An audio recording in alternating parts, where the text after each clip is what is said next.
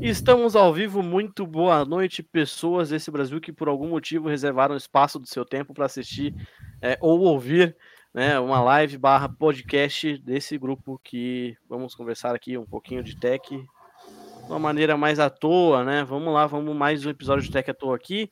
Estou com os nossos amigos Felipe Junqueira do Nanobits e também é. com o Daniel Justino do Epic Geek. Salve, salve, boa noite, ou boa, bom dia ou boa tarde, não sei quando vocês estão vendo isso.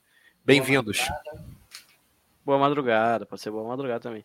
Então é o seguinte, pessoal, hoje acho que é o terceiro episódio do Tech Toa, né? Sim, terceiro episódio. Terceiro episódio do Tech Toa. A gente acabou de passar pela CES 2020, a Consumer Electronic Show. É, muitos apontam como o principal evento de tecnologia do ano. É, eu não, não sei se eu consigo dizer isso, mas é, com certeza é uma das principais. Sempre aparece coisa muito interessante lá e é exatamente isso que a gente vai comentar aqui com vocês hoje. Quais são os destaques da feira que aconteceu agora nessa última semana? É, assim, apareceram coisas ali que me deixaram bem surpresos, eu devo admitir, viu?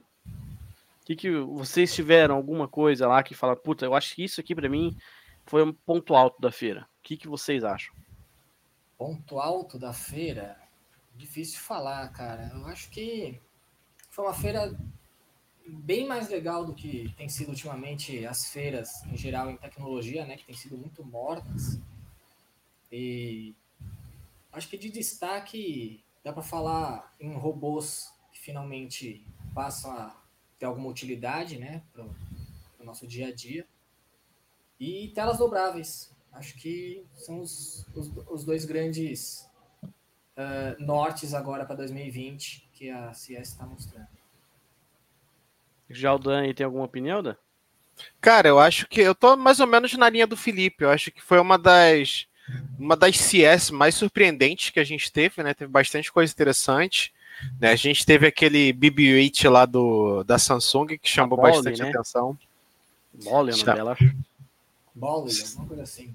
Não sei se fala. Bowie? É Bolly, acho que fala. É, Bolly. Aí foi, foi, foi bem interessante, bem movimentado. Teve coisa na AMD, teve coisa para tudo que é lado. Teve Samsung coisa. também apresentou algumas coisas, então acho que foi bem legal. Esse ano foi bem. É, como o Felipe mesmo disse, né? Saiu daquele aquele evento ah, morno que sempre é e foi bem mais interessante. Isso que eu acho que é o principal destaque aí da, da CS. E a gente vai tentar abordar alguns dos pontos que foram mais relevantes aí, de repente, entre áreas, entre marcas, não sei como é que a gente vai fazer, mas vamos ver. Como, vamos ver que como vocês preferem? Vocês preferem jogando o tópico assim, um atrás do outro? Vamos passar por marcas? O que vocês, que vocês preferem? Pra... Vamos começar falando das telas dobráveis, e aí de lá, daí a gente vê para onde vai. Tá, por mim, pode ser. Vou falar a verdade pra você. Eu nem.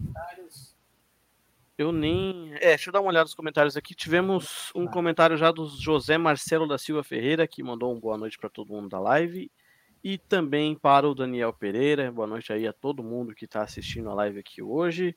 Né? Então, vamos, vamos passar a falar. Então, Felipe, você você disse que teve questão aí de tela dobrável, né? Então vamos lá. O que, que, que você diz aí para nós que você lembra? Porque honestamente, eu não tinha visto nada de tela dobrável, não, cara. Tela é, a Lenovo apresentou. Ah, o computador. Sim. É, um computador, tablet, né? Eu acho que, acho que ela apresentou como computador, né? Ela apresentou como notebook, né? É, como notebook.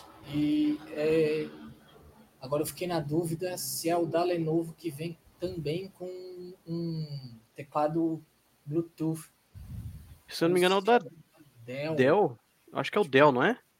Que é um projeto ainda, que não é nem uma versão pronta. Eu fiz o vídeo sobre isso e tanta coisa que a gente vai acumulando começa a embaralhar na cabeça, né? É, nem me fale, cara. A gente sempre fica ligado em muitas coisas para tentar saber o máximo que pode para tentar falar sobre o assunto, mas muitas vezes a gente embaralha os, os conteúdos. É, eu lembro que perdendo. notebooks a gente teve coisas da Lenovo, que eu acho que é X1 Fold, que é o nome, né? É, X1, é, ThinkPad. É, X1 Fold, é. ThinkPad X1 Fold. Da Dell tivemos o Project. Cara, eram dois projetos. É, da Dell eram protótipos. Não, eu acho que só a Lenovo apresentou um, um, Produto final, né? Pois é, um final, já com nome e tal, com prazo para começar a vender. Inclusive o preço não é nada amigável. É. Eu vou tentar mostrar para vocês aqui. Deixa eu tentar uh, colocar aqui para vocês a janela do meu navegador. Cadê? Guia do Chrome. Então vamos lá. Espero que vocês estejam conseguindo ver aí. Acho que tá, né? Tá, todo mundo tá conseguindo ver. Vou colocar aqui só a tela aqui. Beleza. Então, olha, esse cara aqui é o ThinkPad X1 Fold. Vamos dar uma olhada aqui na foto aqui, ó, do Tecnoblog. Ele é um, cara, tem gente que tá chamando de tablet que transforma em um, sei lá, velho, que dobra no meio, porque é basicamente isso, né? A própria Lenovo coloca ele como um notebook que você consegue é, usar dobrado. Então, por exemplo, uma dessas partes aqui, por exemplo, parte esquerda pode ser o teclado virtual e na parte de cima, que é essa parte direita, pode ser onde fica exibindo o conteúdo. Ou então você simplesmente acopla, acopla um teclado ao Bluetoothzinho em um dos lados e o outro exibe conteúdo. Né? São várias opções. É, vocês lembram como é que eram as especificações dele ou não? Eu tenho aqui. Só um minutinho, deixa eu pegar aqui. Pera aí. As especificações X1. Deixa eu ver se é, tem aqui a informação. 13,3 é. polegadas, tela OLED. Isso. Menos de 2 quilos. Windows 10 e só. Não fala muita coisa na real. É, ele vem com o Windows 10 Pro e depois a Lenovo disse que pretende lançar com o Windows 10X mais para frente, que ele ainda não está disponível, né, o Windows 10X. É, o Windows 10X, para quem não sabe, é a versão adaptada é, do Windows 10 tradicional para telas touchscreen, mas tipo mais bem adaptado do que o Windows 10 já é hoje, né? Uma, uma variante do Windows 10 padrão, só que com um visual mais fácil de ser usado em telas touchscreen. Né, ele vai ser aí o, o software que vai estar presente no Surface Duo, se não me engano, era no Neo. Porque os dois eles têm aquela proposta de ser o telefone é, barra tablet dobrável na Microsoft, né? Eu acho que é o Neo que é o maior. É o... Ah, eu escrevi aqui. É o, o Neo. Du... É o Neo. O Neo é o maior que roda em Windows 10X. O Duo é o menor que roda o Android. É isso. Mas enfim, é o Windows 10X que vai, vai vir nas próximas, nos, lá no futuro, lá para o X1 Fold. Né? Mas assim, eles não falaram muito especificação, jogaram apenas o preço que é caríssimo de 2.500 dólares. É, parando para pensar, isso é quase duas vezes aí o preço de um Surface padrão. Fica é, aí. que um smartphone dobrável, né? Com certeza. E a é, gente o... vê que essa ideia do, do teclado Bluetooth, pelo que eu vi, eu não tenho certeza absoluta, mas eu entendi que ele dá para encaixar ali em cima do próprio da própria tela, né? Isso, é justamente inspirado na tecnologia do Surface Neo, né? É, e era isso que eu ia falar. Lembra muito aquele conceito que a própria Microsoft apresentou no finalzinho do ano passado com a linha Surface. Então, Meio que provavelmente isso daí foi uma parceria entre Lenovo e Microsoft, que as duas são parceiras, né? Não é novidade as duas colaborarem, até porque a Lenovo gasta bastante dinheiro com licenciamento de, de Windows, né? Porque, querendo ou não, a Lenovo é uma das principais marcas no mercado corporativo junto com a Dell. Então, tem esse diferencial. Pois é. Então, e, e aqui agora eu vou tentar mostrar para vocês. Vamos lá de novo. A gente falou que a Dell é outra marca aí que tá que veio para para CES justamente com produtos com essa nova tecnologia, tela dobrável, tela dupla. Então o primeiro deles é justamente o Concept Duet, né, que é, segue a mesma linha do Surface Neo, né, ele tem duas telas com um vinco que, que, que junta as duas, né? E você pode usar como se fosse, sei lá, você pode apoiar ele no formato de tenda, etc e tal, né? Provavelmente vai ser uma versão grande do Surface Neo, vamos dizer assim. A Dell também não deu muitos, muitos detalhes, apenas disse que esse cara existe, ele é um protótipo. E outro que também foi apresentado é o Ori, né? O Oric segue a mesma ideia ali do ThinkPad X1 Fold, mas que a Dell também não falou muita coisa, apenas apresentou é, o produto, né? É, vale lembrar aí que o, esse primeiro modelo que você mostrou da Dell, ele remete muito ao que já foi visto com a própria Lenovo também. Se a gente pegar aí a Lenovo há alguns anos atrás, ela lançou um, um notebook chamado Yoga Book C930, que ele tinha duas telas e a segunda tela ela podia projetar um teclado ou então ser utilizada para desenhar e tudo mais. Então é algo que a Dell ela está chegando um pouquinho atrasada, digamos assim, mas é um conceito também de tela que está sendo apresentado e de um certo modo é um jeito, digamos assim, mais barato de fazer uma tela dupla. Ao invés de você colocar uma tela que dobra, que o custo teoricamente aumenta, você coloca duas telas e o custo diminui, você descarta teclado, você troca um monte de coisa ali e coloca duas telas. Então tem seus, seus ônus e bônus ali. Mas não é nada novidade, não é algo novo, por assim dizer. Com certeza. é só passando. Um dobrável. A Intel também apresentou dobrável. Também da Intel? É. Eu não lembro, cara. Intel. Ela mostrou o ThinkPad X1 Fold e apresentou um próprio também. Mas, Deixa eu ver se eu encontro ele aqui. São meio, são meio escassas. Cara, não tem, é, não tem muita coisa sobre ele não. Tô tentando achar uma foto dele aqui, mas tá... Placa de vídeo dedicada deles. É, o Gustavo. Oi. É Intel Horseshoe. Sapato Intel... de, de cavalo, digamos assim. Horse Shoe. Vamos ver. É, Bent. Show eu não achei aqui. É, eu achei por achei. causa da Cinet. Eu achei no PC Mag aqui. Deixa eu ver se eu consigo achar uma foto bacana aqui. Então vamos lá novamente. Vou colocar aqui para vocês darem mais uma olhada. Tá aqui, tá lá então. É esse aqui na, na PC Mag, né? Olha só. Esse aqui é o conceito então da Intel. Eu vou ser bem honesto para vocês, cara. 7.3 polegadas eu não vejo, não vejo esse tipo de produto como computador, como notebook, cara. Para mim ele é um tablet que dobra. Não consigo ver como um notebook, cara. É, o computador eu acho que ficou, né, na, na nossa cabeça é um negócio que tem mouse e teclado. É, eu acho que é mais o, o teclado físico, sabe? É, sim, mas é, como eu tava dizendo, não adianta você só colocar um teclado físico e um mouse físico num tablet, e chamar ele de computador também. É. Mas acho que é, é uma evolução, cara. O computador é, tende, se não deixar de existir, se tornar alguma coisa bem de nicho, muito mais do que atualmente. É, é só a gente parar para pensar o quanto o próprio computador, né, a peça computador evoluiu, né, desde salas gigantescas para fazer cálculos básicos até hoje o que a gente conhece como um notebook, como um PC de mesa ou um smartphone. Né? Então a gente mudou muito com o passar dos anos e nem foi tanto tempo assim, né? A gente mudou muito. É, nos próximos anos é mais é bem provável que as coisas mudem ainda mais rápido e pode ser que esse seja o próximo passo. Vamos ver. Quem sabe, né? De nossa, nossa cabeça não mude aí, é, conforme as novidades forem aparecendo. É, eu acho uh... que é muito complicado em alguns casos por causa do até da, da, da, praticidade do teclado físico, né? Querendo ou não, é, eu pelo menos eu tenho essa, essa limitação. Se eu pegar, por exemplo, ah, tem um tablet, eu vou ficar como eu tenho um tablet com Windows. Eu não consigo me sentir confortável digitando na tela como eu me sinto confortável digitando com o teclado. Então, eu acho que tem muita gente que ainda vai ter esse, essa limitação de não consigo, não tenho paciência para digitar na tela.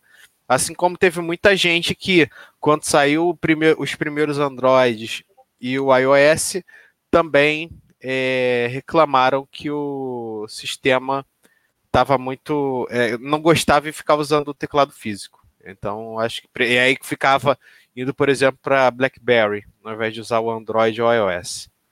Então, vamos ver como é que vai ser daqui para frente. É. É, a indústria dita né, o que, que a gente vai, vai usar no futuro. Se a indústria disser que a gente vai ter que usar tela dobrável e parar de fabricar tela não dobrável, a gente vai ter que usar a tela dobrável e provavelmente vai perder o teclado físico se a indústria resolver parar de fabricar teclado físico. Pois é, vamos ver. celular, né? É, vamos ver o que, que vai acontecer, né? Temos alguns, algumas coisas para o futuro. Uh, acho que agora vale a pena citar algumas das coisas que a Samsung fez. Que a Samsung mostrou muita coisa. É, eu vi, pelo menos. Cara, muita, muita coisa. Tivemos um robô que é inspirado no, BB, no BB-8 do Star Wars. Tivemos exoesqueleto. Tivemos uh, braços cozinheiros, vamos dizer assim. Tivemos. Cara, foi, é muita coisa. É muita coisa. É, eu acho que o, o, que mais chamou atenção mesmo é, é justamente o mini BB-8, né? Aquela coisinha fofinha, aquela, o Bolly. Deixa eu ver se eu, eu acho aqui. também, né? Aquele chatbot que teve vários vazamentos. O pessoal achou que ia ser um negócio super inovador, negócio absurdo, holograma, falaram tal. É um chatbot, é um computador que parece uma pessoa para você conversar. Mas não é um algoritmo que consegue fazer renderização de uma pessoa? Não é isso? É algo por aí. É, eu tinha visto que era mais ou menos isso. Um algoritmo consegue fazer. Isso. É, então. Deixa eu ver se eu consigo encontrar aqui na bola. Eita, pega. Vamos Participação lá, na live de dois caras numa moto. vamos lá, vamos mostrar para vocês então de novo. A Bolly. Olha só, uma bolinha, gente. Coisinha mais bonitinha. É Ó. legal mostrar o videozinho aí, porque. É. Pra ver bem, dá pra ter bem a ideia dela. Olha isso, cara. E o conceito é basicamente o, o mesmo do BB-8, só que sem a parte de cima. Se você parar para analisar, Sim. ele não tem uma cabeça e aí a câmera é integrada na parte frontal, digamos assim. Mano, do, é uma Alexa, uma Alexa portátil, velho. Que coisa louca, mano. É, né? você resumiu bem. É uma Alexa portátil. É, é, é afinal, ela, ela funciona integrada vai... no Smart Things, não é? Sim. E na, é, na, ver, na, verdade, ele pega um pouquinho daquele. Ele bebe um pouco na, na, na fonte do que a gente viu no Zembo da Asus, né? Que tinha mais ou menos esse conceito, e colocaram num corpo muito mais compacto e muito mais bonitinho e prático, né? O que pode significar, de um certo modo, que o preço não vai ser tão caro, por exemplo, quanto um Zembo, né? Não, o Zembo, o Zembo ele tem produção já ou não? Tipo, produção e venda? Tem, mas lá fora, pelo que eu me lembro. Cara, isso é muito legal, cara. Olha isso aí, cara. Uma bolinha que chamou o aspirador pra, pra... Mano, que louco, cara. Eu achei muito massa. É, é tipo um mordomo, né? Ele vai, ele vê o que está acontecendo na casa e ordena, ó, chama o aspirador, aconteceu agora há pouco, ele chama o aspirador, ó, caiu um negócio aqui, vem limpar. O aspirador vai lá, limpa. Aí tá escurecendo, ó, fecha a cortina, fecha a cortina. E você vê que todo o conceito gira em torno do animal de estimação, né? Tem um cachorro lá tal. Mas a ideia é meio essa. Se uma pessoa que vive sozinha, que não tem nenhuma companhia, vai ter agora as, as assistentes. E no caso do Bolly, ele vai te seguir pela casa. É um robô, cara. Eu achei isso muito legal. Muito, muito legal. É, não, não vi se tinha informação de preço. Tem? Alguém sabe se tem? Que eu saiba, não. Visto, mas acho que não foi divulgado, não. Vamos ver aqui. Não, não tem, não tem nada. Não tem nem previsão de lançamento, nem preço. Então, é, é um produto finalizado. A Samsung ainda falou que o Galaxy Home tá perto de finalmente começar a ser vendido, né? Depois de ser apresentado ano passado, em fevereiro. 800 fevereiro. anos depois. É, mais de um, é quase um ano depois, cara. A Samsung finalmente vai começar a vender o Galaxy Home, que é assistente, é, a caixa de som inteligente com a Bixby integrada, né? Que seria concorrente do Echo da Amazon e do Google Home da, do Google, né? Nest, Nest agora, né? Chamar de Nest do Google. Mas ela também mostrou o exoesqueleto que eu quero quero ver se tem alguma coisa aqui que eu possa mostrar para vocês. Lembrando é... que a, a, a, Bixby é a única assistente pessoal global que não fala português. Oficialmente. Alexa, Cortana, o Google, todos falam português e a, A Bixby não. Ainda é não. Samsung Gems que fala, é o tal do exoesqueleto. Deixa eu ver se eu abro aqui. Tem, tem um vídeo, cara. É daquele que entra do Labs? Hã? Não é da, de um daqueles Labs, Samsung, como é que C Labs? Qual que era o nome? Achei aqui, deixa eu mostrar para vocês de novo. Cara, é um exoesqueleto que vai, é, deve ajudar você a, a, a fazer atividades melhores, atividades físicas. Cadê? Não é esse vídeo. Cadê? Hum, ah, não, tive, não tem vídeo. Oh, Samsung, aí, aí me zoa, aí me zoa. Vamos ver esse aqui, ó. Será que tem aqui? Vejamos. Ah, anúncio, anúncio, que beleza, hein? Porra. Maldito seja o YouTube. Vamos lá. Vamos lá. Aqui, ó. É treinamento de realidade aumentada? É isso? Cadê? Vamos lá. Olha isso aqui, cara. Você veste essa parada, né? E aí você faz atividade física. Cadê o a mulher usando aqui, ó. Olha isso, você veste o óculos, né, para poder entrar dentro do, da atividade, né, vamos dizer assim. E aí você consegue fazer a atividade física conforme a, o, o aplicativo que você está usando vai te falando para usar. É muito, é muito doido, cara.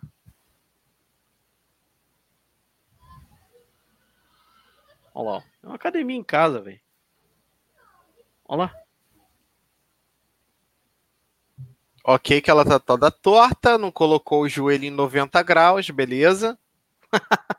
é só pra mostrar no palco. é, ela nunca fez, ela nunca entrou numa academia na vida dela. Fato. Com certeza. É. Mas enfim, é, acho que deu pra vocês pegarem a ideia né, do que, que é aí é, o Samsung Gems, né, que é o nome do, dessa tecnologia. Lembrando Também que não... É, é, ele não é um exoesqueleto de facilitação para pessoas com deficiência, que é algo diferente, né? As pessoas podem, quando a gente fala de exoesqueleto, pode confundir justamente com a parte do, do exoesqueleto para pessoas com deficiência. Não é Sim. é esse o caso. Ele é, pega o mesmo conceito de ser um vestível. Que...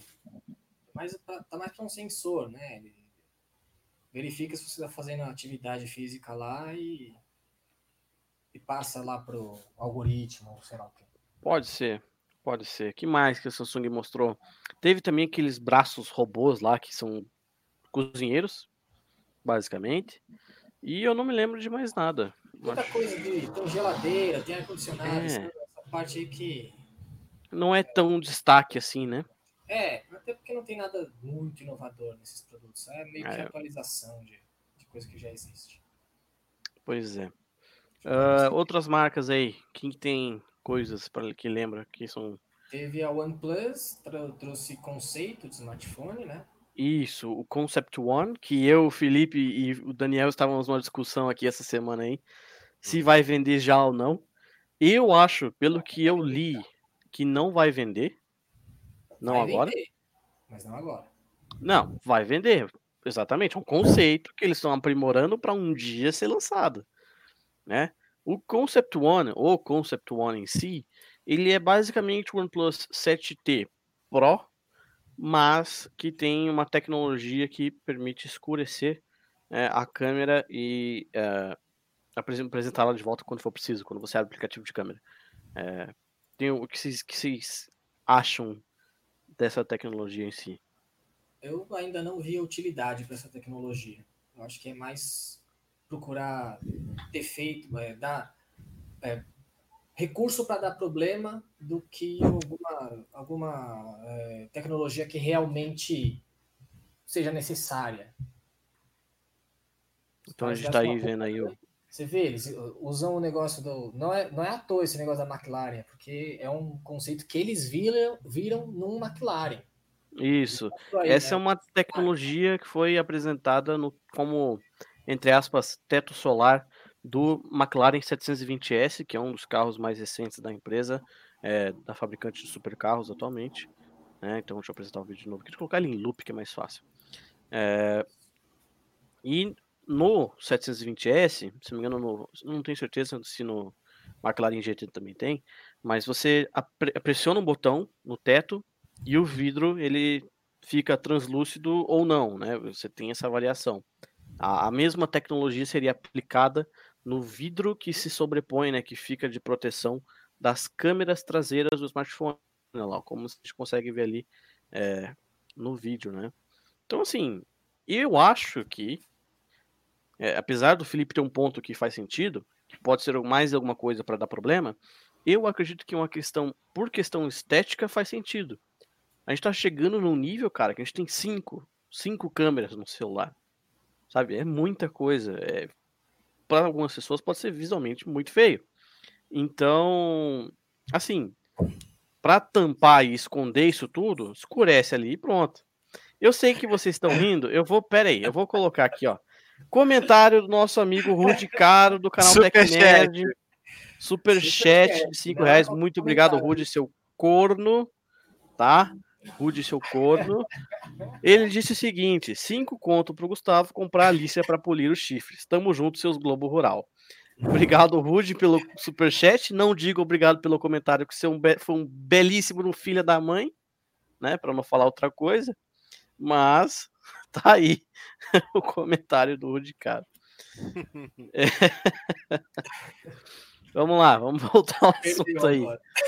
Perdi, cara, perdi tudo. Nossa, meu Deus do céu, não dá. Eu, eu diria, dá, pegando aí esse caminho que o Gustavo tava comentando aí, né, da, do fato de ter cada vez mais câmeras, eu acho que o principal aí é justamente isso, né? Você a, a gente vê que, por exemplo, no caso do, do modelo da McLaren, é, a gente tem um, uma, uma aplicação um pouco mais zoada, porque a gente tem aquele aquela traseira de couro ali contrastando com o vidro preto.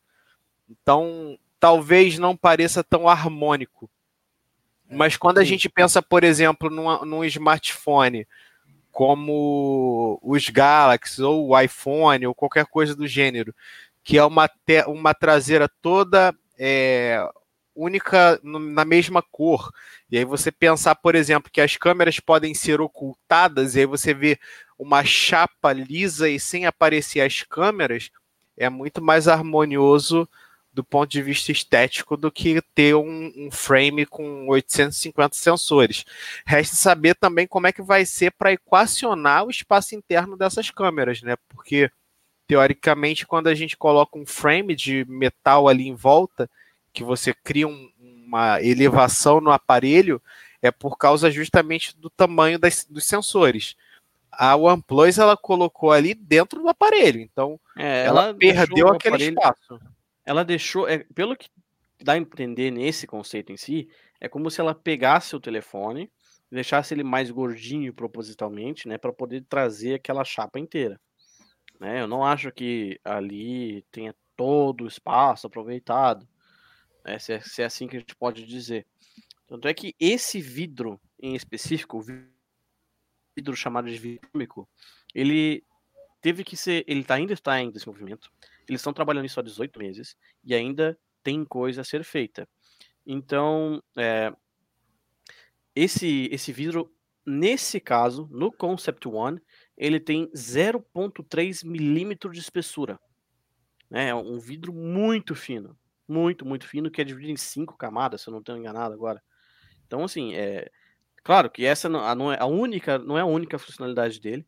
Como o José apontou aqui, que o Rudy também já falou em, outra ocasião, é, vai ajudar também é, para diminuir um pouco do estouro de luz. A gente já viu as pessoas que tiveram acesso a ele durante a CES mostrar que é possível você escurecer só um pouco, né, para poder tirar um pouco daquela aquele clarão de luz forte que, que pode ter no ambiente, né? No caso da, da, da para as imagens.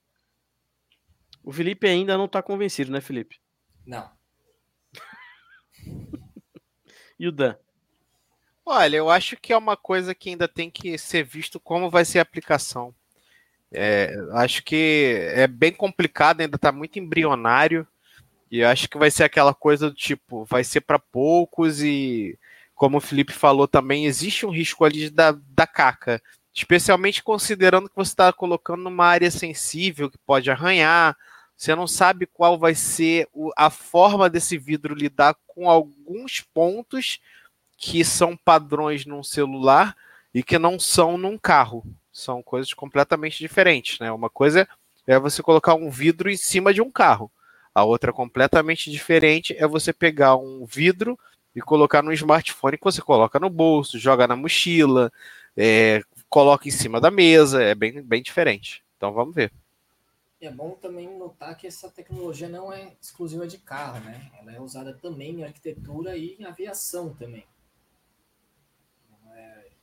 Não, foi, a McLaren não foi quem inventou essa ideia.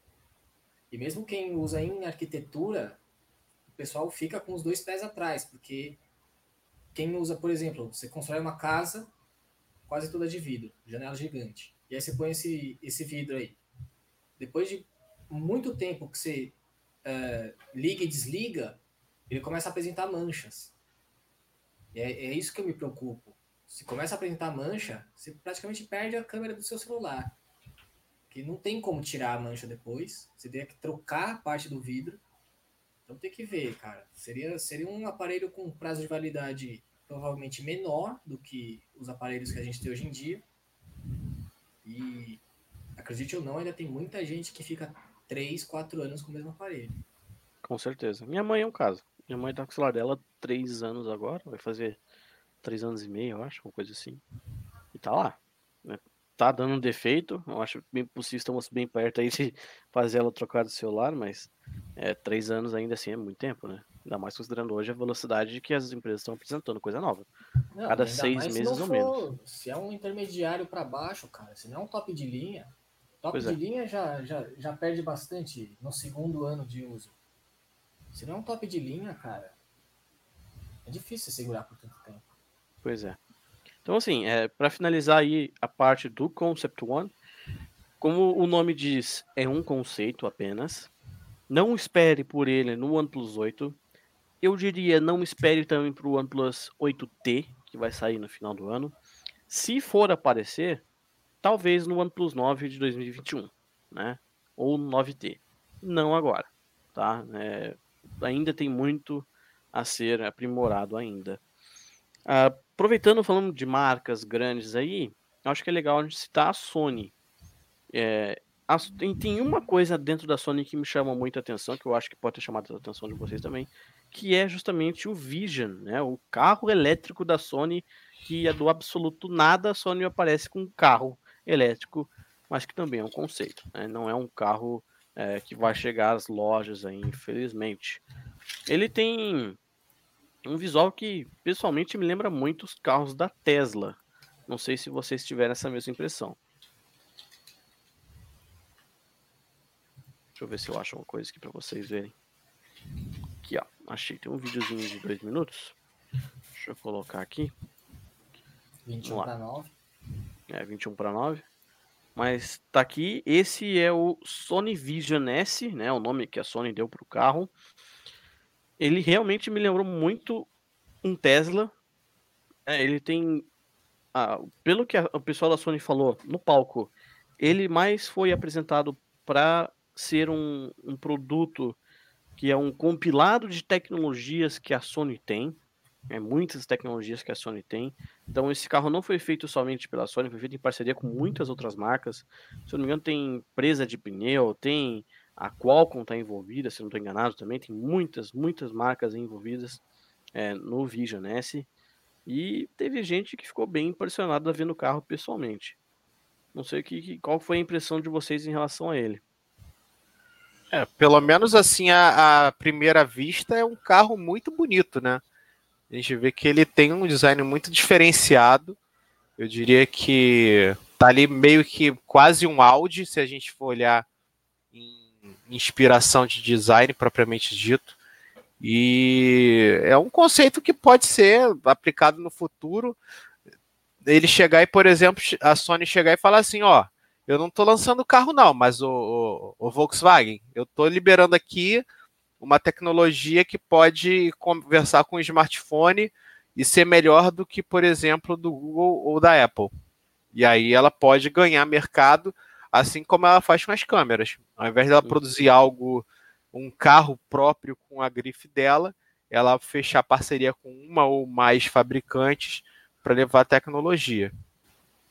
É, tem, tem coisa da Sony, por exemplo, tem a parte de áudio, todo, todo o som do carro é feito com tecnologia Sony, sensores é, ao redor do carro são feitos com sensores fotográficos da Sony, ele não tem retrovisor, né, esse é um carro que não tem retrovisor, então é, você tem é, onde seria o retrovisor, você tem uma câmera que está apontada para trás e que exibe na tela inteira lá na frente lá do, do, do carro, no painel do carro, né? É, o painel do carro tem tecnologia Sony, né? Aquela tecnologia. Como é que é o nome do Meu Deus do céu, que a Sony dava para tela agora que eu esqueci. Mas enfim. Tem, tem muita coisa embarcada da Sony dentro desse carro.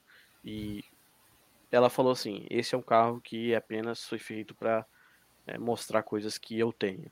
Então, assim, se você está interessado em conhecer mais o carro, eu recomendo dar uma procurada que tem muita coisa interessante nele. É, pelo que falaram, é um carro para esse Vision S, né? Faria caso ele fosse um carro a ser produzido aproximadamente 400 km de autonomia é, e com velocidade máxima na casa das 160 milhas, pelo que me lembro ali, que é mais ou menos parecido com o que a gente tem hoje no Tesla Model S é, com a diferença de ter quatro motores ao invés de dois, como o Model 3 tem, o próprio Model S tem dois motores, né? Então, tá aí. Para quem gosta da tecnologia de carros elétricos, é, é um modelo que chama bastante atenção.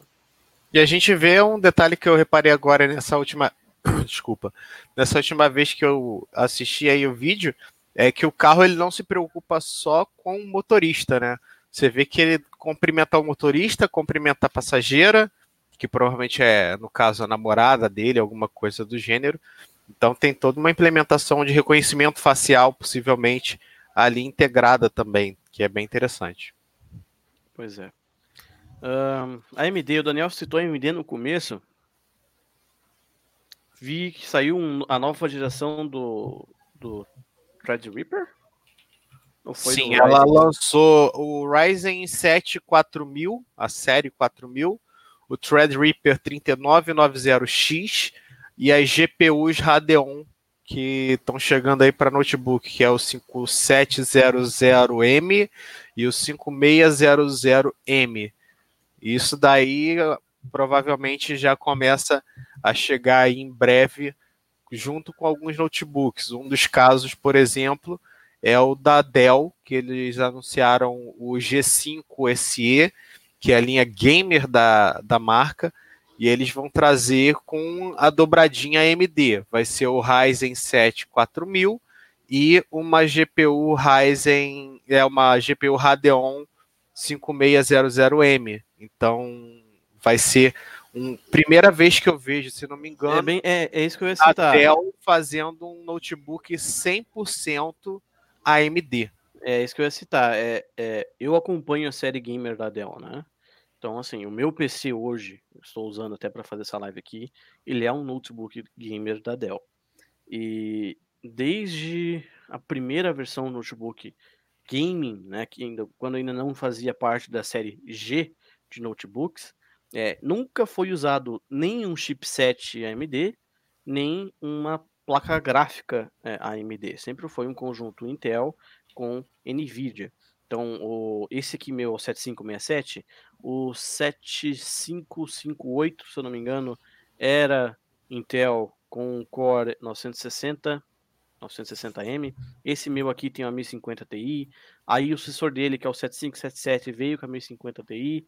Aí tivemos a série G agora, né? Que, pô, são vários modelos. Então, o G3, G5, G7, todos também com Intel. E a, a, a GeForce, né? NVIDIA. O tanto é que o modelo mais forte hoje, o G7, é, o G7 mais recente, se não me engano, já tem a 2060 a RTX 2060 com placa gráfica, e aí eles apresentam aí o G5 SE, que provavelmente significa Special Edition, né? Sim, é, é Special com, Edition. Com AMD, é, tanto na placa gráfica quanto é, na parte de CPU. É, Provavelmente é uma aposta, né? Provavelmente é, é uma aposta para ver como é que o mercado consumidor gamer vai receber um notebook todo com setup AMD. Né? Foge de um setup de multi, multimarca. Né? Você tinha a, a Nvidia de um lado, a Intel do outro, e pega e bota assim: não, tudo aqui é AMD. Então, teoricamente, do ponto de vista de convergência, essas, esses dois componentes eles vão conversar muito melhor do que de marcas diferentes. Pelo menos isso na expectativa. Se a é, realidade é, papel, né? vai funcionar efetivamente, a gente não sabe. Mas a AMD, ela, nos últimos anos, ela tem se mostrado muito eficiente no que tem feito. Então, principalmente em CPU, né? A CPU, a CPU Ryzen ultimamente, cara, elas estão tendo um custo-benefício excelente né, brigando forte com os, os, chips da Intel. Então, por exemplo, a gente vê aí. mais avançada. Exatamente. O Ryzen 7 3700X, se não me engano, que era o mais forte. Ah, cara, mas tava. A AMD já tá chegando no 7 nanômetros, cara, enquanto a Intel tá, no 10, tá chegando no 10 agora. Tá chegando em 10, isso. A décima tá geração, a décima primeira geração ainda tá, ah, só, em 10. Né? Só, só para ilustrar, o Dell G5 SE ele vem com uma tela de 15 polegadas, com resolução Full HD, é, taxa de atualização de 144 Hz, então é uma taxa de atualização mais alta, para gamer mesmo, obviamente. É, eles não chegaram a especificar é, qual vai ser a capacidade de bateria do, do, notebook em si, mas esse notebook ele tá che vai chegar no mercado americano. A expectativa é de que ele chegue por 800 dólares. É a, a, versão mais, provavelmente a versão mais básica, deve ter algumas versões Ryzen superiores. ali, né? Não, provavelmente até venha um, um 4 mil. Deve ser tipo, deve ter vários 4 mil. Entendi. Entendeu? Então, deve Mas ser. Olha, mais simples na faixa de 799, 79999, e aí daí para frente. Mas mesmo assim, conver, convertendo, isso dá aí 3.251 reais, que é mais ou menos o que a gente compraria num notebook usado gamer aqui no Brasil. É, esse meu custa esse preço. O meu notebook custa esse preço, né, hoje. Ixi, eu, Só eu fazer duas observações aqui. Uma é que Uh, não é todo mundo que sabe ainda, né? Mas a AMD não é mais tanto sinônimo de aquecimento. Melhorou bastante essa questão nos últimos dois ou três anos, não tenho certeza. E outra coisa, o Dan falou que não especificou tamanho de bateria, mas Sim. notebook gamer não é feito para ter bateria duradoura. Sim. Ele é feito para você, para o cara, para o gamer, levar ele para, por exemplo, jogar na casa dos amigos ou participar de torneios, esse tipo de coisa. São notebooks feitos basicamente para você usar na tomada. O meu notebook, eu tenho o Acer aqui, o Aspire VX5, eu não, não consigo usar ele fora da tomada. Ele dura duas horas, duas horas e meia no máximo fora da tomada. Uhum. E você perde também muita potência, né? Ele praticamente desliga a placa de vídeo. Isso, mas exatamente. Ele corta o trabalho da placa de vídeo dedicada e usa apenas a, a placa de vídeo interna. Né? Resumindo, só para dizer, a questão da bateria é, eu considero até irrelevante em um notebook game. É, então, mas, mas o problema todo é o seguinte, Felipe. A gente, eu concordo com você, não estou negando isso. Tá, é, é, isso aí é, é, meio que óbvio, porque é um, um trade-off que a gente tem. Né? Você, sim, sim. Ou você tem mais desempenho e menos bateria, ou você tem um pouquinho menos desempenho e uma bateria que dura o dia inteiro. Né? E aí você passa para os notebooks mais finos, mais leves, etc. Mas como a gente está tendo uma, um caminho na qual cada vez mais a gente está tendo anúncio de notebook que está durando 10, 12, 15, Sim. 20 horas fora da tomada, não é impossível que também tenhamos um notebook gamer que tenha um pouquinho mais de bateria. É, então. É, ah, Daniel, você está querendo dizer que vai durar 10 horas? Não, eu tô querendo dizer que o cara vai conseguir aguentar mais 5 fora da tomada, que para é. mim já é ah, lindo e é maravilhoso. Coisa, Fala, ó, vou falar para é vocês. Salvo engano, salvo engano, para o meu, que é o Dell Inspiron 15 Gaming 7567, foram prometidas 10 horas de duração. Hum. 10 horas de duração, com a bateria nova. É, no começo eu conseguia 8. 8 horas de duração é, em uso tá é, de escritório. Hoje, mais de um ano depois de uso, eu consigo entre 4 e 6 horas de uso. Né? Que tá notebook. bom. Tá ótimo. Tá ótimo pro PC dessa potência aqui, com essa tela maravilhosa que ele tem. Ah, o, né? Nitro, com... o Nitro 5 também é na faixa disso aí. Exatamente. Outra coisa então, do assim, Dell, taxa, taxa de atualização de 144 Hz. Isso aí nunca vai ter uma bateria que dure muito. Né, é, então. É um notebook para você usar na tomada, cara. Tanto é que então, essa taxa é, de atualização, é... ela não é exclusiva do SE, tá? É da nova geração de G5. Tá? O G5 padrão que tem Intel mais recente também tem 144. Eles somente incluíram um novo. Eu acredito que apenas trocaram o processador e placa gráfica. Sim. É o que eu, Mas, eu é, e placa-mãe também, né? Porque vai Isso, a repor. Claro, claro, claro, conjunto interno, vai lá. É, mas, mas o ponto todo é, de novo, a partir do momento que você coloca uma, uma placa, uma tela com mais resolução, com mais taxa de atualização, de novo, bateria vai ser um problema. Sim, é mais sim. um ponto que tem que ser observado. Porque se a gente considerar os hardwares atuais, os hardware, hardwares atuais, né, a bateria do jeito que está hoje, né? Por exemplo, ah, pegar o G5 com tela, sei lá, de 60, não atualizar a bateria e jogar uma de 144, o cara não tem um notebook, ele tem um PC de mesa. então nem tem por que chamar de notebook. É assim, não, eu tenho um PC de mesa que já vem com tela embutida. Eu tenho all-in-one com teclado e tela. Pronto. É basicamente isso mesmo. É, então não tem. Eu acho que tem é sim uma, um, um ponto que tem que ser observado. Né? Se teve é, esse, essa atualização de bateria, teoricamente a gente tem aí um processador de 7 nanômetros que vai economizar mais bateria. Então tem esses pontos ali que eu acho que podem fazer alguma diferença também e que a Dell, por enquanto, ainda não posicionou nem que sim, nem que não, nem que muito menos pelo contrário.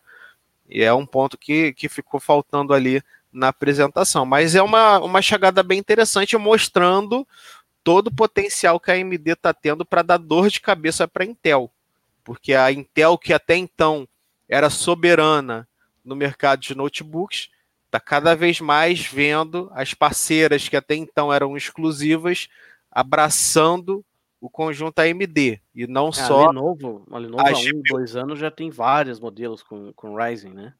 Praticamente a linha toda. S, 330S e S145 da Lenovo Sim. são com AMD. A Asus ela tem o, aquele, aquela máquina gamer é R570, se não me falha a memória, não tenho certeza. FX570. É, não, é F570. Não tem não, X, não. Peraí, F570? É, é só F é isso, e o... F570Z. F570Z. Isso. Então isso. tem. A, que também é uma máquina gamer, né? E teoricamente ali só derrapa no fato de não ter um SSD M2 mas você pode colocar.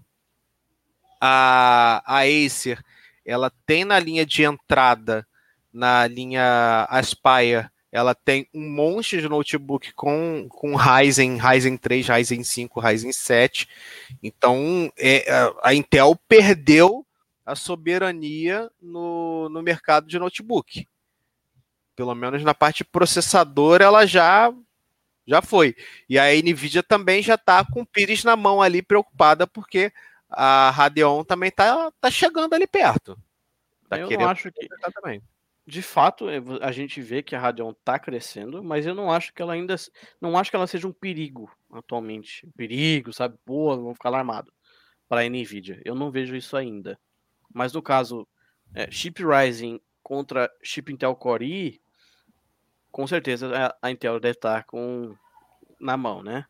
É, então, na, então, na verdade, não, na verdade, ela, ela se torna um, um, um problema para a Nvidia é, do ponto de vista de que o próximo passo é justamente a AMD chegar e falar para as marcas: olha, se você colocar o meu conjunto completo, vai sair mais barato do que você comprar um processador meu e a placa da Nvidia. Eu faço um desconto aqui no pacote. E aí, vamos fechar? e é óbvio que as marcas vão falar: opa, meu lucro sobe. Ou então, meu preço baixa, eu vendo mais. Então, é óbvio que isso daí é algo que a Nvidia vai começar a colocar a barbinha de molho. Tudo bem, tem muita gente que é fã, ama a Nvidia, não troca a Nvidia por nada. Meu setup, por exemplo, desde sempre Nvidia, mas é, querendo ou não, o Radeon tá botando ali o pezinho no mercado e falando: tô aqui. Não, não vem esquecendo de mim, não, porque eu tô aqui e quero brincar também. Então vai ser complicado. É bom, é. sempre bom ter concorrência. Certamente. Então, pra gente fechar, eu acho que vale comentar sobre Samsung Galaxy. Duas grandes notícias relacionadas à família Galaxy. Primeira, né, que eu acho que é a mais simples para a gente falar primeiro, depois a gente deixa um pouquinho o assunto um pouquinho maior para o final. Samsung Galaxy Fold está com data marcada para chegar no Brasil. Né, nós temos aí data marcada para essa semana, Galaxy Fold vai vir, depois de quase um ano desde sua apresentação. Ele foi apresentado junto com o Galaxy S10 é, metade de fevereiro de 2019. Quase chegando o Fold 2, né? É, que na verdade vai ser o Galaxy Z Fold, mas enfim, é Z. Meu Deus do céu, Z Flip. Depois a gente conversa sobre isso, né? Sobre esse nome do, do novo Fold. Mas é, finalmente vai desembarcar por aqui, né? O que a gente não tem. Confirmado, aliás. É, confirmado o lançamento dele. O que a gente não tem é preço, óbvio. Eles vão deixar aí é, registrado para o dia 16, né, Felipe? Ou 17. Ou é, 17. pelo, isso, é uma, vai ser uma, uma viagem aí com alguns jornalistas convidados só. E vai, vai ser entre dias 16 e 17. E obviamente que eu questionei, mas não me disseram qual vai ser o dia do anúncio oficial em si. Tá. Pelo sim, pelo não, se você tem um carro aí a partir do ano de 2010, já anuncia na OLX, porque é mais ou menos isso daí. Ou então, pelo menos, é o valor para você dar entrada no aparelho. Ah, é uns 12 mil, cara. Com é, uns 12 mil. 12, 15 mil Menos fácil. Difícil, difícil. Fácil, 12, 15 mil fácil. Afinal, 2 mil, é 2 mil dólares, né? 2 mil certinho. 1980 dólares, acho. É, então assim. É, é Sabe certeza... aquele bolinha que tem na sua garagem? Já coloca para vender se tiver de olho no Fold. Pois é, é, você tem aquele Corsa 2002, em 2003, ah, fica cara, esperto. Vamos fazer mais fácil, hipoteca a sua casa e compra o Fold. É que e já começa problema, a né? É, e já começa a estudar aí quais são os viadutos mais próximos da sua casa para uma questão de emergência. Enfim, é, eu acho legal a iniciativa, é, tentar mostrar algo diferente, trazer para o Brasil, para dizer que tem. Não que eu ache que no Brasil vale-se a pena tentar brincar com ele, né? Ah, vende 100 unidades, se muito, acho. Se muito, cara. Muito. 100 unidades, se duvidar, é muito. Legal a iniciativa, mas eu não acho que vai ser o caso do consumidor brasileiro. Na, na verdade. Opa, pode falar. Fala, fala, fala. Fala você primeiro. Eu acho que a Samsung está trazendo mais para dizer que se tem. posicionar, né? É se posicionar. O Razer vai vir, então a Samsung tá. Opa, a gente tem um dobrável. Ele já está no mercado. Sim. Exatamente. Era exatamente isso que eu ia falar. A Samsung está basicamente querendo furar o pneu da Motorola de dizer que é o primeiro dobrável do Brasil. Eu acho que esse é o, o tá principal. Aí. Sendo tá que a Motorola já anunciou. Ela não lançou Sim. no mercado, mas ela já confirmou que vem para o Brasil. Então, oficialmente, é o primeiro a ser anunciado no Brasil. Se bem que, se você parar para pensar, até a TCL já tinha confirmado que vinha para o Brasil antes da Motorola. Então, tá uma briga de cachorro seja, ali. Não acho que seja uma questão, ah, o nosso é o primeiro. É uma questão de ter, se tiver uma bancadinha ali com um smartphone dobrável, a Samsung vai lá e garante a marca dela junto. Então o cara vai lá ver o da Motorola, aí olha para o lado, tem um da Samsung também, aí, pô, Samsung também conheço bem a marca tal e acaba comprando ou o Fold, ou se não o Fold, um outro o Razer, é, né? produto da marca, né? E tudo é. indica é. que vai ser a então, trinca de marcas que vai vir para o Brasil, né? Acho que vão ser as três marcas que vão apostar: a Motorola, a Samsung e a TCL, que tinha me ameaçado já que ia lançar a esse. A TCL já, já confirmou que vai trazer para o Brasil. Só não é, não. quando. Exatamente, mas ela parece que ela ameaçou já no ano passado, dizendo que vinha nesse ano. Então, mas só que a gente não tem certeza ainda de quando e como. Mas ela ainda a TCL ainda não oficializou o dobrável dela nem lá fora ainda, né? Ela Exato. Ela mostrou né? se esse era um protótipo ainda. Isso. É bom. Isso significa que eles estão pensando com cuidado no aparelho, não vão lançar uma coisa qualquer.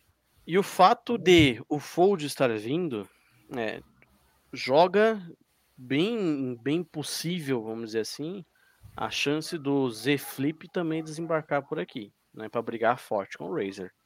Então, Sim. vamos ver o que, que vai acontecer. Que né? por sinal não entra na minha cabeça esse nome de Z Flip.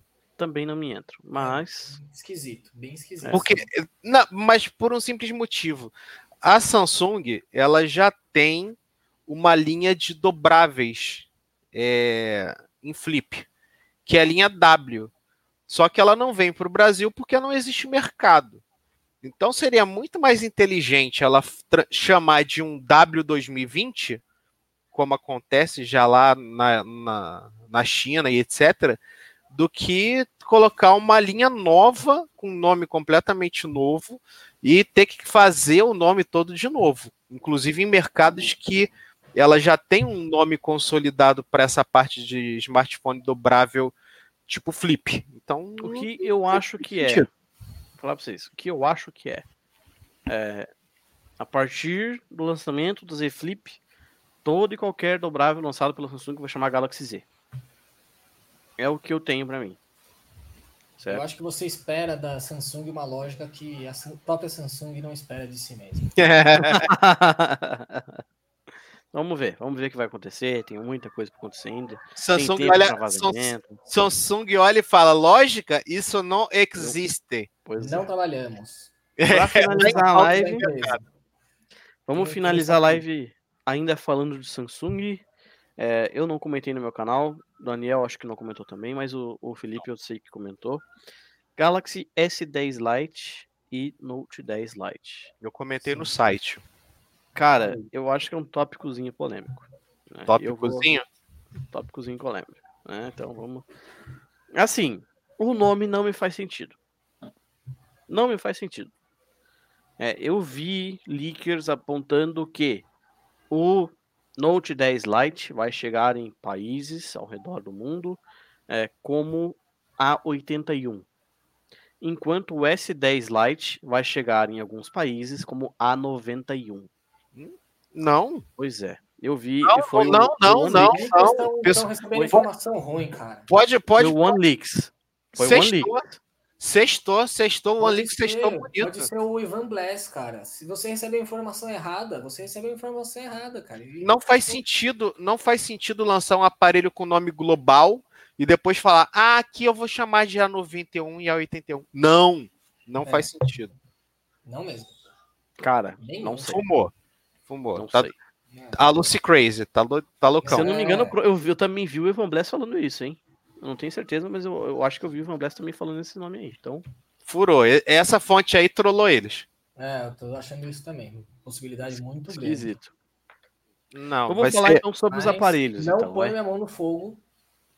Acabamos de falar, né? Samsung, lógica, não trabalhamos. então vamos falar aí de. Vamos começar pelo. Acho que o Note 10 Lite ele é o carinha mais polêmico dos dois. Eu tenho essa impressão para mim. Por quê? Então vamos começar pelo S10. Quer Qual começar é pelo S10? Para mim, o Note 10 é mais polêmico. Ah, sim, então, tá. vamos começar pelo menos polêmico, que é mais fácil de falar. Tá bom, depois então a gente briga pelo Note. Tá bom, tudo bem. Fica com, Deixa eu achar a foto. polêmico, dele, então. não, senão daqui a pouco aparecem mamilos.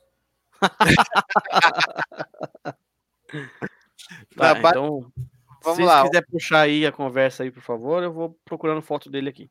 Cara, Bom, eu, eu acho difícil Pode falar, Dan, porque eu acho muito difícil falar de um sem, sem acabar mencionando o outro. Não, a gente vai falar de um e depois vai falar do outro. Né? Mas, Sim, mas eu, só, quando só eu falo de especificação de um, eu já, já, já puxo a do outro, entendeu? Não, mas deixa para falar o do outro depois. Mas basicamente o que a gente viu aí é o seguinte: a Samsung ela apresentou o S10 Lite, eles trouxeram com uma, um, uma identidade visual atualizada. Isso eu acho que faz algum sentido eles lançarem o S10, apesar de que está tá em vias de lançar a nova geração da linha S. mas é uma, um, um aparelho com a, o, o, visual atualizado para a linha desse ano, então tem ali algum, alguns pontos que ok, né, beleza. E o hardware ele segue o que a gente vê na linha S10 comum lá fora. Né? Enquanto aqui a gente tem o S10 apenas com Exynos, é, por exemplo, nos Estados Unidos é com Snapdragon. E esse novo aparelho, pelo menos aparentemente, é com, é com o Snapdragon 855, combinando com 6 ou 8 GB de RAM e 128 GB de armazenamento interno. Então faz algum sentido ali do ponto de vista de evolução, apesar de que não faz sentido porque está vindo uma linha nova.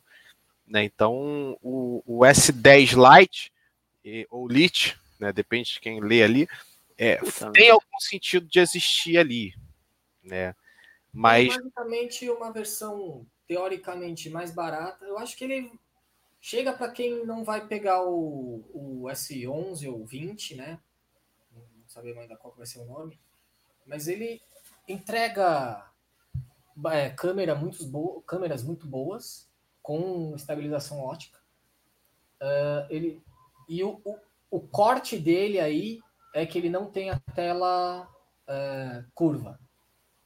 A tela Aqui, dele é, é toda reta, é flat. O que, ao menos, ao menos no meu ponto de vista, é um, uma, um bom ponto. Né? A tela é. curva, em alguns pontos, ela incomoda. De né? 6,7 polegadas, né? Com um furo na tela. É, e com uma generosa bateria de 4.500 mAh, né? 4.500. Pois é. Que é importantíssimo, especialmente para quem usa smartphone o dia inteiro, né? Ontem Duas eu saí, por exemplo, é, com S10e e quase pari um filho porque tava ficando sem bateria. Então, Sim. duas coisas do S10 Lite que me deixaram absolutamente puto puto. Corre que o gado tá puto. O acabamento dele ser a mesma merda do A51 3D Glastick. Estamos falando de um aparelho da família Galaxy S, cara. E me vem com plástico na traseira. É, nos vídeos de hands-on que tiveram, claramente o telefone risca absolutamente fácil. Isso me deixou muito, muito louco. Eu falei, mano, como é que a Samsung faz uma dessa? Tudo bem, que é para baratear e não sei o que, não sei o que, mas porra, é um Galaxy S, sabe? É a principal linha de produto da marca, entendeu? E vocês me fazem uma dessa. Outra coisa, toda linha S10 tem entrada para fone. O S10 Lite não tem, entendeu? Então, qual que é a lógica? Se for para botar na linha, coloca na linha e segue mais ou menos o mesmo padrão. Tudo bem que mudaram ali o visual da traseira lá, já colocaram todo o design dele é, no, padrão estético que deve ser visto nos telefones de 2020, mas porra, a família S10 tem telefones com porta P2. Entende? Vocês entendem o meu ponto, né? Eu espero que entendam. Mas, mas a pergunta que não quer calar é: uh, quem te garante que a linha 2020 que ele está incorporado vem com P2?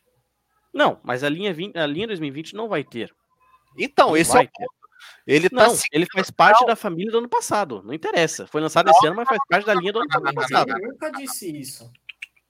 Você tá tirando essa, essa, essa mas, então por que colocaram? Então por que colocaram então S10 no nome? Ele tem não gostam de lógica.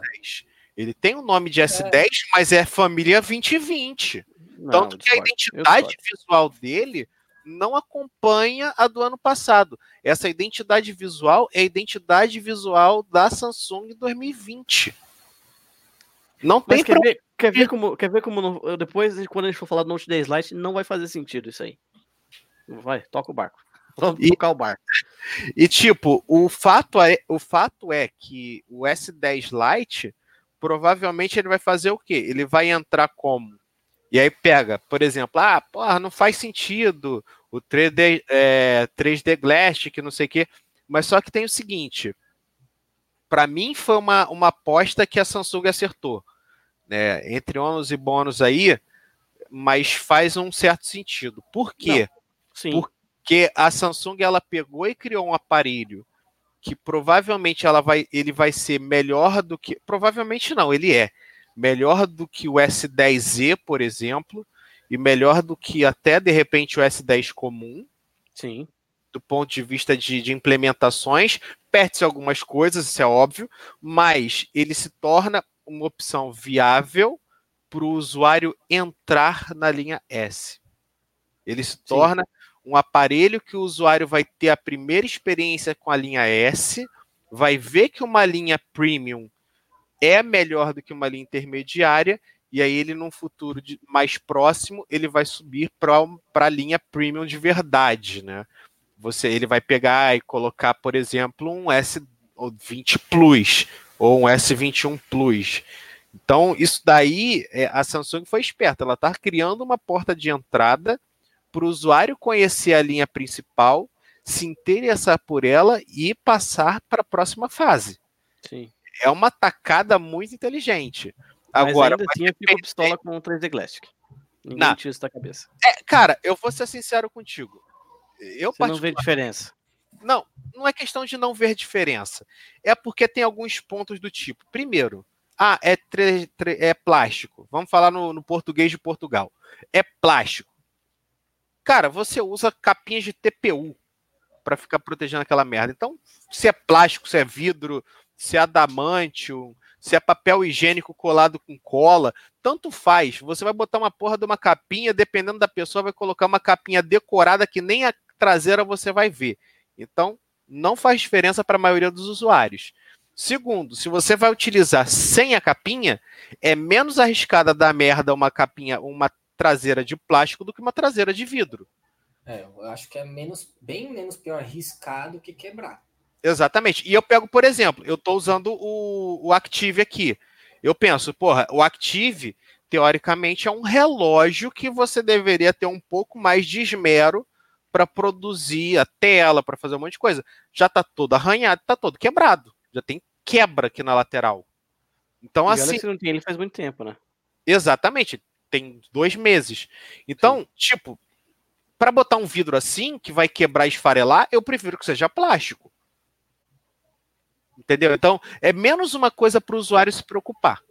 E aí você tem um aparelho com visual atualizado, com hardware bom. É, o hardware. O, o mais, a grande que, questão que, é o hardware. Exatamente. E, e, a, e a Samsung, ela pegou e está fazendo, se vocês pararem para pensar, a Samsung está fazendo exatamente a mesma coisa que a Xiaomi fez com o Pocophone.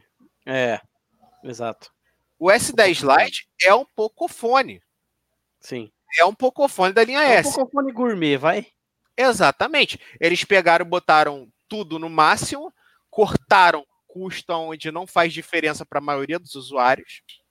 A única coisa que vai dar treta é a ausência do P2, propriamente dito, mas de resto, são coisas que o usuário tá pouco se lixando. O cara quer que o celular funcione e que entre no Facebook. Então, para ele, não vai fazer diferença se é plástico, vidro, papel higiênico, papel marchê. Para ele, tanto faz. Então, eu acho que a Samsung ali mais acertou do que errou. E quem me conhece sabe, eu sou o primeiro a dar porrada na Samsung quando faz caca. Então, assim. É, a gente, a gente não, sempre fala certeza. sobre isso, cara. Quando sai celular, a gente sempre fala, a empresa tem que fazer escolhas. A Exato. Samsung escolheu o que, que tinha que cortar? Tinha que cortar alguma coisa. Então ela entregou uma câmera boa, ela entregou um puta de um, de um hardware, hardware uma a bateria gigante, a tela é boa, porque é uma tela super AMOLED da Samsung. Alguma coisa tinha que cortar. Cortou no acabamento do aparelho, cortou no, na tela não, não ser curva. Essa e, provavelmente não tem, IP... não tem carregamento wireless. Isso. Só. Mas assim, é, a gente tá. O Felipe apontou aí da câmera boa. É, eu fiquei com uma dúvida quando ele não foi lançado, né? A gente está falando aqui do mesmo sensor GM2 que tem, é, por exemplo, lá no Redmi Note 8, se não me engano, ele tem o Samsung GM2, ou estamos falando do Sony MX586, que tem no Zenfone 6 e faz um puta de um trabalho maravilhoso. Entendeu? A Samsung, ela não, como sempre, isso daí é padrão Samsung de, de produção, de, de, de divulgação de, de, de ficha. A Samsung ela não divulga. Isso a gente só vai descobrir quando alguém upar a primeira foto produzida com ele E a gente vai poder olhar no exit e ver lá qual é o, as especificações da câmera. Pois é. Quando isso não acontecer, mas cá entre nós, provavelmente é Isocel. Porque a então, Samsung. M2. A Samsung não vai gastar dinheiro pagando uma, um sensor da Sony se ela tem um sensor próprio. E aí ela já está gastando com o Snapdragon. Então não assim, tem. O SD Slide, vou falar a verdade, é um telefone que me interessou. Sim. Tirando só... o P2, que me deixou pistola. Somos dois. a traseira de plástico é um telefone que me chamou a atenção. Falei, opa, sabe, acendeu ali, alerta, peraí. Então vamos ver o que vai acontecer. Não, eu já falei, é um, é um aparelho que é muito possível que eu migre. Eu saia é. do S10Z e vá pro Lite. Por quê? Por causa da bateria. Sim. E eu tenho certeza é. de que a câmera não vai ser cagada. Entendeu? Eu acho oh. que a Samsung não vai cagar um, uma câmera numa linha S, mesmo sendo um, um S de entrada. É, com relação à câmera, tem uma questão que o software da Xiaomi é uma bosta. Desculpa falar sincero assim abertamente. Hashtag a da Samsung é razoável, comparado, é bom comparado com o da Xiaomi. E o P2, cara, eu fiquei com. Fiquei o quê? 4, 5 meses com o P30, P30, Pro. Eu fui sentir falta do P2, do, do, da entrada P2, quando ele já não era mais meu celular principal. Foi quando a gente foi fazer a primeira live. Que eu fui colocar lá um microfone. Falei, ué, cadê? Eu tive que pegar o microfone dele, que estava guardadinho, embaladinho ainda, para poder usar na live.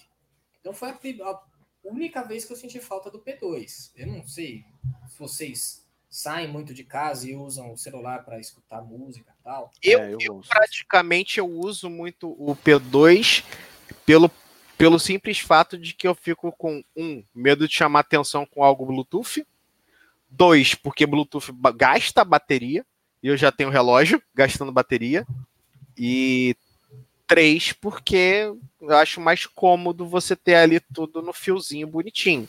Então, mas ele vem com a entrada USB-C, ele vem com o, é, exatamente. USB-C, aí é de menos. Certamente. Você não carrega, não consegue carregar ao mesmo tempo, mas na rua você dificilmente vai carregar o celular ao mesmo tempo. Exatamente. Então, é, então... eu só fico meio, meio, meio assim com o adaptador, porque eu já perdi do Z2 Force. Quando eu usei o Z2 Force. Mas não vem adaptador. Ele não vem, vem adaptador. USB-C. Ah, já é fone USB-C? USB é. Ah, tá. Aí, ok. Aí, beleza. Ao invés de VP2, é o, a entrada é USB-C direto, que foi o que a, a, a Huawei fez com o P30. Exato, aqui, ó. Não, aí beleza. É, se lá. não for igual, igual a Samsung fez com o Note 10, o Note, não, peraí, o Note 10 já é fone USB-C já, né? O Note Quem que 10 é fez? é fone USB-C. Teve, teve marca aí que fez prastada de colocar. A Apple é, fazia. A Apple faz isso. É, fone a P2 mais o adaptador, né? Enfim. Porque, na verdade, se você parar para pensar, é, a marca te dá o adaptador é um, um ponto a mais. Por quê?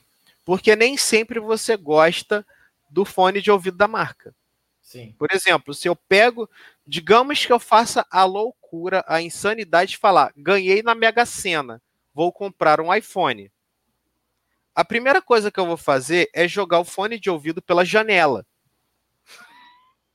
Porque eu acho que é uma merda. Tem outro agravante do iPhone. A entrada não é USB-C. A entrada é Lightning. Exato. tem que ter um adaptador porque ele nunca vai achar outro fone de ouvido que então, assim, ele... Não, tem. A Pioneer tem um só. Não, deve ter outras, deve ter outras marcas sim. Mas o ponto todo é, o cara pega, por exemplo, eu tenho aqui, eu comprei o o Hatcate da da Edifier ele vem com um plug P2. Então imagina só, eu gosto desse fone de ouvido. Eu vou, jo vou jogar ele fora porque o iPhone veio sem um adaptador? Não, o iPhone tem que vir com um adaptador que me permita usar esse fone de ouvido. Então, para mim, eu acho muito mais inteligente dar um adaptador e aí vai do ponto de vista da empresa. Ou ela dá um adaptador e um fone que já seja adaptado, ou ela dá um fone de ouvido comum e o adaptador. Para mim é indiferente. O que me importa é ela me dar a possibilidade de usar. Entendeu? Então ah, eu prefiro muito mais adaptador. eu prefiro que já venha com o P2. Assim, é, eu, sei que é, é, eu sei que é transição, mas. Assim mas... como, assim como, quando a gente começou a migrar de micro USB para USB-C, a gente teve muito aparelho que vinha com um adaptadorzinho para você poder vem, usar. O Galaxy S Note vem até hoje com adaptador. Para você poder usar o adaptador no carregador antigo. Por quê? Porque não é todo mundo que tem a, o carregador USB-C. Então ele sabe, pô, o cara bota, sei lá, na mochila essa porra desse, desse adaptadorzinho, pode pedir um carregador quando ele chegar em qualquer lugar que ele carrega. É mais fácil que levar cabo, powerbank, é, carregador de viagem e tudo mais. É muito mais prático. Então, Sim. eu acho que o adaptador é muito mais bem-vindo. Mas... Cabe na carteira, inclusive. Exatamente. É, a minha chave, por exemplo, chave da gaveta do celular, eu guardo na carteira. A minha chave. Eu tenho uma chave da gaveta presa no chaveiro. É, eu, eu não tenho mais chaveiro, mas essa ideia de pôr na, na carteira é uma boa. Vou ter que fazer isso. É, eu coloco a minha na carteira, nunca fico sem. Sempre que eu preciso estar tá ali. É. Vamos falar então do Note 10 Lite, que agora a gente tá falando de P2. É, tá o Note 10 Lite tem P2. E aí? É lógico, Entendeu? não trabalhamos. É, tá escrito Entendeu? na fachada do prédio da Samsung na Coreia do, do Sul. a família Note 10 não tem P2. Aí vem o Note 10. Opa, eu tenho. Oi! Entendeu? Oi, aí o S10 é, Lite não tem. tem. Tem muito mais bizarrice nessa linha, cara. O Note 10 tem, tem hardware do, de, do S8. É do, do S9. Do S9 é europeu. S8, cara. É, é o é 9810, cara. O S8 é 8895. Eu pesquisei. É claro que não, bicho. Caramba, Qual o S8 é o era o 8895, bicho. É, isso aí que vem. Não, ele usa o 9810. 9810. Não, não, 8895. Tá no site Caramba, ó, GSM Arena, hein? GSM Arena. Você vai confiar no GSM Arena ou da Samsung, caralho? Que o da Samsung? A Samsung não, a Samsung não revelou, não, filhão. É, Samsung é, não revelou, a especificação. Não. Ah, e não bate com 90, não bate com 8895, bate com 9810. Não bate não com bate. na real. Não bate com ninguém, exatamente. Bate mais com 9810 do que com 8895. Quer ver, ó, ó lá, ó. Fica ligado aí, ó. 10 nanômetros, quad 2.7 e quad 1.7. Aí você pega e procura pelo 9810 na no Google. Ele aí tem um ponto, é um o, o segundo pacote que é 1.8. Ele tem um clock abaixo, se não me engano. 0.1 de clock abaixo só. Quer ver, ó? Deixa eu achar aqui, ó. O 9810. Meu Deus do céu, cadê? Ung. Tá aqui, ó. O 9810. Meu Deus, eu perdi. Ah, ele é 10 nanômetros, 9810, tá aí, já é um, já é um ponto. O 8895 um é faz bater. É o quê? O 8895 é 10 nanômetros também. Então vamos lá, Note 8. Peraí. Vamos fazer o seguinte. Vamos pegar aqui. Note 8. Ele vai de 2.3 a 1.7. Ele não vai a 2.7. Hum, então, o. De onde foi que eu peguei essa fonte? Arial Black.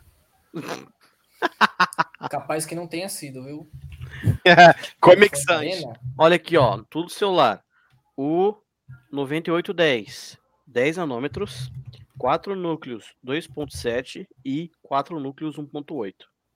Né? Então, enquanto o do Note 10 Lite é 4 núcleos 2.7 e 4 núcleos 1.7.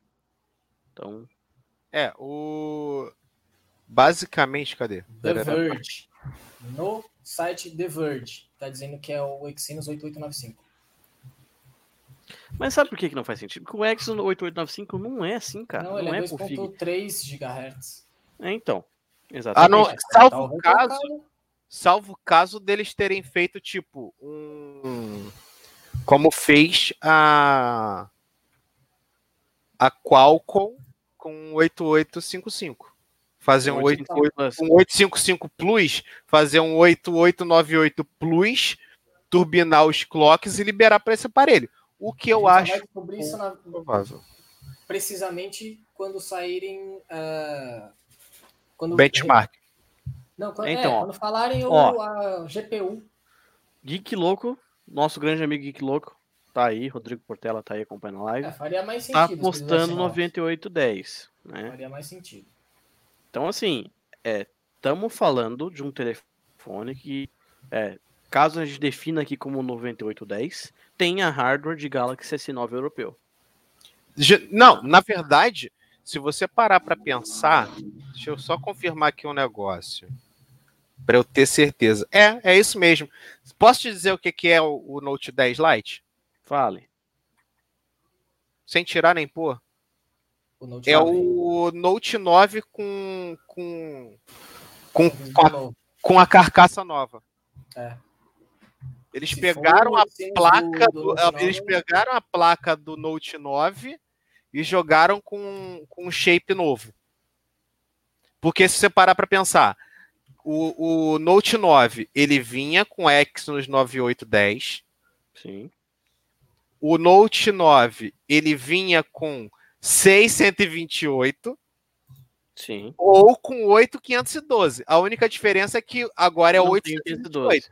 Isso. Exato. Diminuíram o armazenamento. Outra coisa. A, olha, só, olha só. A câmera do Note 9. 12 é, megapixels e mais 12 megapixels. E no Lite são 3 de 12. Sim, eles só colocaram wide, né? ultra wide. A ultra wide a mais. É, é, o que difere aqui é que a câmera principal, ao invés de ser abertura variável, ela é abertura fixa de 1.7. A secundária manteve 2.4 e aí coloca uma ultra wide de 2.2. A câmera frontal sobe, né? Saiu de 8 para 32. Beleza, faz sentido. E aí você coloca mais bateria. Você saiu de 4.000 e passou para 4.500. Basicamente é o Note 9. É o Note 9 com a cara de 2020. Faz sentido pegar a placa do Note 9, até porque o Note 9 tinha P2. E é exatamente esse o ponto que eu queria chegar. Tá aqui, ó. Galaxy Note 10 Lite. A variante na cor vermelha com a S Pen na cor Ei, vermelha. que beleza! Como a S Pen sempre... também é igual ao do Note 9 eu gostaria, nesse pequeno momento, de agradecer a Samsung por manter a minha piadinha do celular vermelho calcinha de Kenga viva em 2020. Muito obrigado, Samsung. Ó. Porra, Daniel. Já tinha, tava quase morrendo a minha piada da, do vermelho calcinha de Kenga. Essa lança o Note 10 Lite. Olha que beleza. Não, mas veja bem, é, Desde o S8, eles estão lançando o vermelho. O... Como é que é o nome? É Car. Meu Deus do céu. É, eles têm um nome, é pro, pro vermelho deles lá, é com C lá, não lembro o que, que é. Mas desde o S8 a gente tem modelos da família Galaxy S com na cor vermelha. Então o S8 teve, S8 Plus teve, S9, S9 Plus, S10, S10e, S10 Plus, todos na cor vermelha, só que não vieram para o Brasil. Ficaram na Europa e na, na Ásia lá. Ah, sim, verdade. Faz sentido. É. E o Note 10, o Note 10 normal, padrão na Europa e nos Estados Unidos também tem na cor vermelha. Inclusive sim. a S Pen é a mesma do Note 10 atual, novo, né? Não é a S Pen do Note 9. Não, pelo que eu li, ela não tem a, o acelerômetro, não. Deixa eu ver. Eu, eu, vi o, eu vi o The Verge usando. É? Eu vi o The Verge usando. E agora, será que eu tô me confundindo aqui? Enfim. Tanta coisa que a gente vai se perdendo. É, a gente fica meio perdidão. Mas, né, tá aí. E, e também adota o padrão 2020 de visual de telefone, né? É, e também não tem a tela curva, né? É, tela flat, tela flat. Tela, é, tela... E de novo ah. entra a mesma história. É para primeiro que ele mata de vez o, porque na verdade é, o, o Light ele faz sentido no seguinte ponto. O Note 9 provavelmente ainda está vendendo bem. Porque é um aparelho que não é caro atualmente. Por favor, não me taquem pedra. Eu não estou falando que é barato. Eu estou falando que não é caro para o que ele oferece. Então tá? que o nosso amigo Paulo Ivanque comprou um. É. Exato. E gente mais chata do que o Paulo Ivan que não existe quando quesito é comprar um celular. Porque ele é Nossa, muquirana e ele é chato com câmera. Com então, certeza. Então, então assim, é um, um aparelho que, pro custo-benefício que ele é vendido hoje, ele é um aparelho muito bom. E aí você pensa, pô, ele é um aparelho que a Samsung provavelmente, se ela ainda está produzindo, o que deve estar acontecendo, ela deve estar começando a ter dor de cabeça. Porque ela não tem mais porquê de ficar produzindo tela com borda. Então é mais fácil ela pegar uma tela de alguém que já existe no que ela está produzindo já para outros, diminuir o custo aumentando a produção para mais um aparelho, do que ficar insistindo em produzir uma tela com borda. Se duvidar, é a mesma tela do A71. Alguém lembra até o tamanho da tela do A71? Que eu acho que é a mesma tela. Deixa eu é a mesma tela do S10 Lite. Sim, que Só deve ser a mesma já... tela do A71. Só daí já tem um aparelho igual. É, então eu acho que é a mesma tela do A71 e do S10 Lite. Olha, eu vou te dizer que as dimensões com relação ao A71 e Note 10 Lite é bem próxima. O AC, os dois são 6.7 a diferença é que o A71 tem 163.6 e o Note 10 163.7. Quase nada. É, e, o, e largura 76 do A71 contra 76.1 do Note 10 Lite. Então, a assim. As bordas. Exato. Na comparação, na comparação aí do, do celular. Os três são iguais. Talvez a câmera do Note 10 Lite seja um pouquinho menor do que a dos outros dois. O S10 Lite é. o A71 é basicamente um copy-cola, só com as, as bordas, os, o enquadramento diferente. Pois é. Diferente isso, né? Claro. É, e tá aí, cara. Basicamente é uma aposta da Samsung para ver se consegue levar a S Pen para é, um público mais abrangente, né? Então, é eu mais... tenho um medo, eu vou ser honesto, eu tenho medo do que o Note 10 Lite pode ocasionar na família de modelos. Se ela vê que esse Note 10 Lite vai vender muito, se isso acontecer, é, eu tenho para mim que ela pode abandonar o Note como um top de linha. Né? Ou simplesmente, talvez, quem sabe, incorporar na linha S no futuro. É, eu acho que abandonar a família Note em algum momento, porque não faz sentido ter duas famílias de topo de linha. É, eu tenho isso para mim, não sei. Felipe claramente já, já disse que não. A Note vende pra caramba, cara. Por causa da S Pen? Ela tem, ela tem um público muito. Mas a galera não quer só a S Pen. A galera quer a S Pen e quer um puta aparelho. Ela quer o melhor aparelho do mundo. E a linha Note oferece isso. Não, e o S10 com uma S Pen poderia fazer isso. Entendeu? Cara, por que a Samsung diminuiria a quantidade de linhas de produtos? Ela está sempre aumentando. Cara, e tem também o seguinte, por exemplo, por exemplo, eu já usei a linha e, a linha, quer dizer, uso a linha S e já usei a linha Note. Cara, eu simplesmente pouco me lixo para canetinha. Então assim, para que que eu vou me preocupar em comprar um smartphone com S Pen se eu não uso? Eu acho que para mim, para o meu uso, eu que sou estabanado, eu preciso de espaço para escrever, ainda mais que eu sou canhoto. Para mim, a tela é muito pequena. Para mim, a tela do, do tablet de 8 polegadas da linha Note já era pequena. Imagine para um smartphone. Então, no meu caso específico, eu não compro. Eu prefiro comprar a linha S. A partir do momento que eu pegar, vem com S, a, a linha S vem com canetinha também eu vou ficar puto com essa porra. Que eu não tenho. Essa, São possibilidades a serem levantadas, entendeu? É só isso. Mas acho que a linha Note vai continuar existindo, porque ela continua. Ela é uma espécie de linha S melhorada com a caneta, cara. É uma linha premium, é a premium do premium. Exato. Eu, cara, eu quase não uso a caneta, mas eu, se eu tivesse a linha Note, eu ficaria muito mais feliz. Só pelo fato de que você pode usar a caneta quando precisar quando você precisa e usa, é uma puta de uma mão na roda, cara. Ela é um acessório muito interessante. Bom, Então, tá aí, levantadas aí as, os comentários sobre esses dois modelos. Eu espero ver ambos os dispositivos sendo lançados no Brasil. É, quem sabe aí mês que vem? Não sei. Talvez é. junto com os novos S, de repente, vamos saber. Vamos saber. Pode quem, ser. Quem sabe, né? Pode ser. Então tá aí, possibilidades levantadas. Estou ansioso para ver o lançamento deles no Brasil, tanto deles quanto dos S novos que vão sair ainda.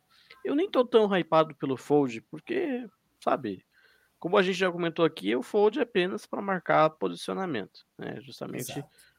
porque a, a Motorola também vai lançar o dela para cá.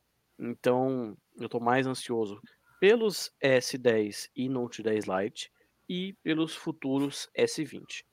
Ah, vamos ver o que, que o futuro nos reserva. Ó, oh, o Geek Louco aqui mandando um comentário para fechar com chave de ouro. O Dan gosta de grande. Então tá aí, como é que o Dan vai, vai, vai responder ao nosso amigo Rodrigo Portela? Você sabe que aquele, aquela nossa foto ainda existe, né, Geek? ah, não, cara. Ah, não. Aquela nossa foto quando você dormiu no meu quarto de hotel no evento, lembra? Hum... Isso aí, isso aí acaba casamento, cara. Isso aí é tem, tem, tem foto, tem GIF dessa porra. Que então... isso, que isso. É complicado. Enfim. É, brincadeiras à parte. Ah, e por sinal, tem só, só mais um, um parênteses aí. Linha. O Razer. O Razer tá para chegar no Brasil efetivamente, pelo visto. É, eu comentei na semana passada lá no meu site.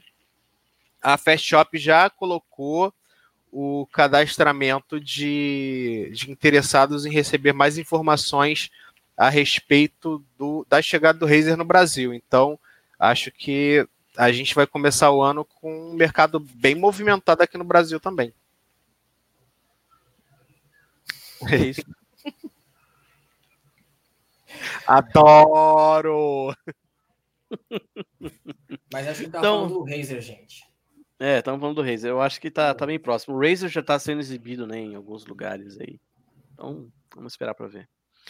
É, esse foi o terceiro episódio, né? Vamos dizer assim, nosso terceiro é, Tech à toa, né? A gente resolveu. Vou falar a verdade, eu acho que é um plano antigo nosso, né? Eu, Felipe, Dan, desde a época do lançamento do Zenfone Max Shot para trás ainda, já conversávamos sobre isso e tal, e a gente finalmente conseguiu aí arranjar uma forma de fazer se tornar realidade. Então, se você está assistindo a live até aqui, muito obrigado, né, por ter assistido tudo, ter acompanhado a gente. A gente conversou muita coisa, extrapolamos aí a nossa meta de uma hora de, de live, né? E se você ouviu aqui. Galaxy S Lite, né? Exatamente. E se você ouviu tudo isso no é, Tech à Toa como um podcast, nosso muito obrigado é, também, né? Então, se vocês gostaram desse conteúdo novo, é, deixem todo e qualquer feedback que for possível em nossas redes sociais, comentários, onde estiver, onde puder. Eu vou deixar aqui o espaço aberto para os nossos amigos do Nanobits e Epic Geek poderem é, se despedir e vamos lá. Pode começar, Dan. Bom, eu gostaria de agradecer mais uma vez aí pela presença de cada um de vocês. Você que está escutando o podcast depois, nos principais locais, nas principais formas de streaming que tem aí na internet hoje, a gente está presente em basicamente todas as plataformas: Spotify, é, Deezer, Google Podcasts, qualquer um dos lugares que você procurar a gente, você com certeza vai achar, além de, obviamente, a gente ter a skill para Alexa. Então, se você tem uma Alexa na sua casa, uma Echo Dot, uma Echo Show, você também pode instalar o nosso, o nosso skill para receber e aí depois de um tempo pedir para saber as notificações, saber qual, quais são as novidades e ouvir na íntegra o podcast. E, obviamente, essa ideia foi especialmente pensando em cada um de vocês que vive reclamando que não deu para acompanhar a live, mas que também não tem, por exemplo, uma assinatura premium aqui do YouTube e aí precisa escutar, por exemplo, indo para o trabalho, indo para a faculdade. E, obviamente, um aplicativo de podcast é muito mais prático nesse sentido, porque deixa você bloquear a tela, controlar e tudo mais. Então, fica aqui o convite, conheça os projetos de cada um de nós. Eu sou o Daniel do Epic Geek, tenho o Felipe do Nanobits, o Gustavo do Smart Club, que foi o nosso host hoje.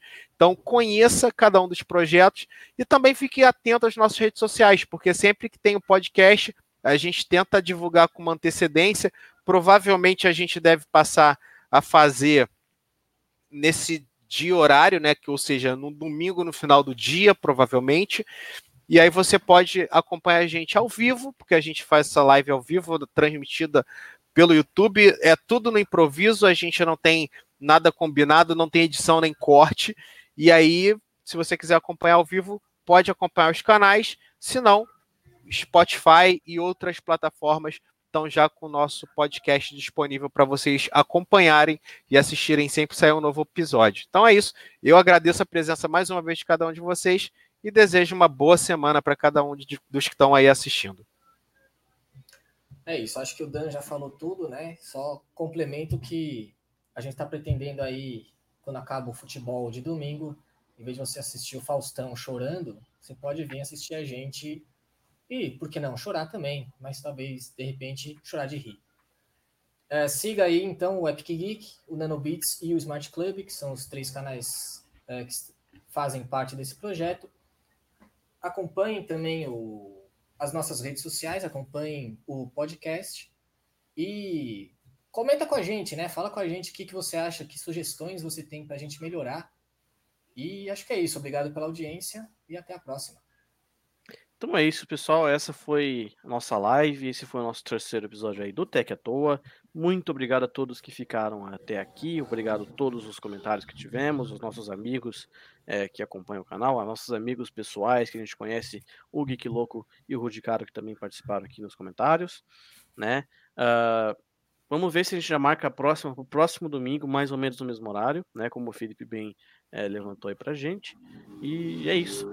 Siga-nos em todas as redes sociais. Qualquer comentário a gente vai estar aqui. Qualquer dúvida que você tiver, mas pode encher o saco da gente no, no, Instagram, lá no chat do Instagram, que a gente vai tentar te ajudar sempre que for possível.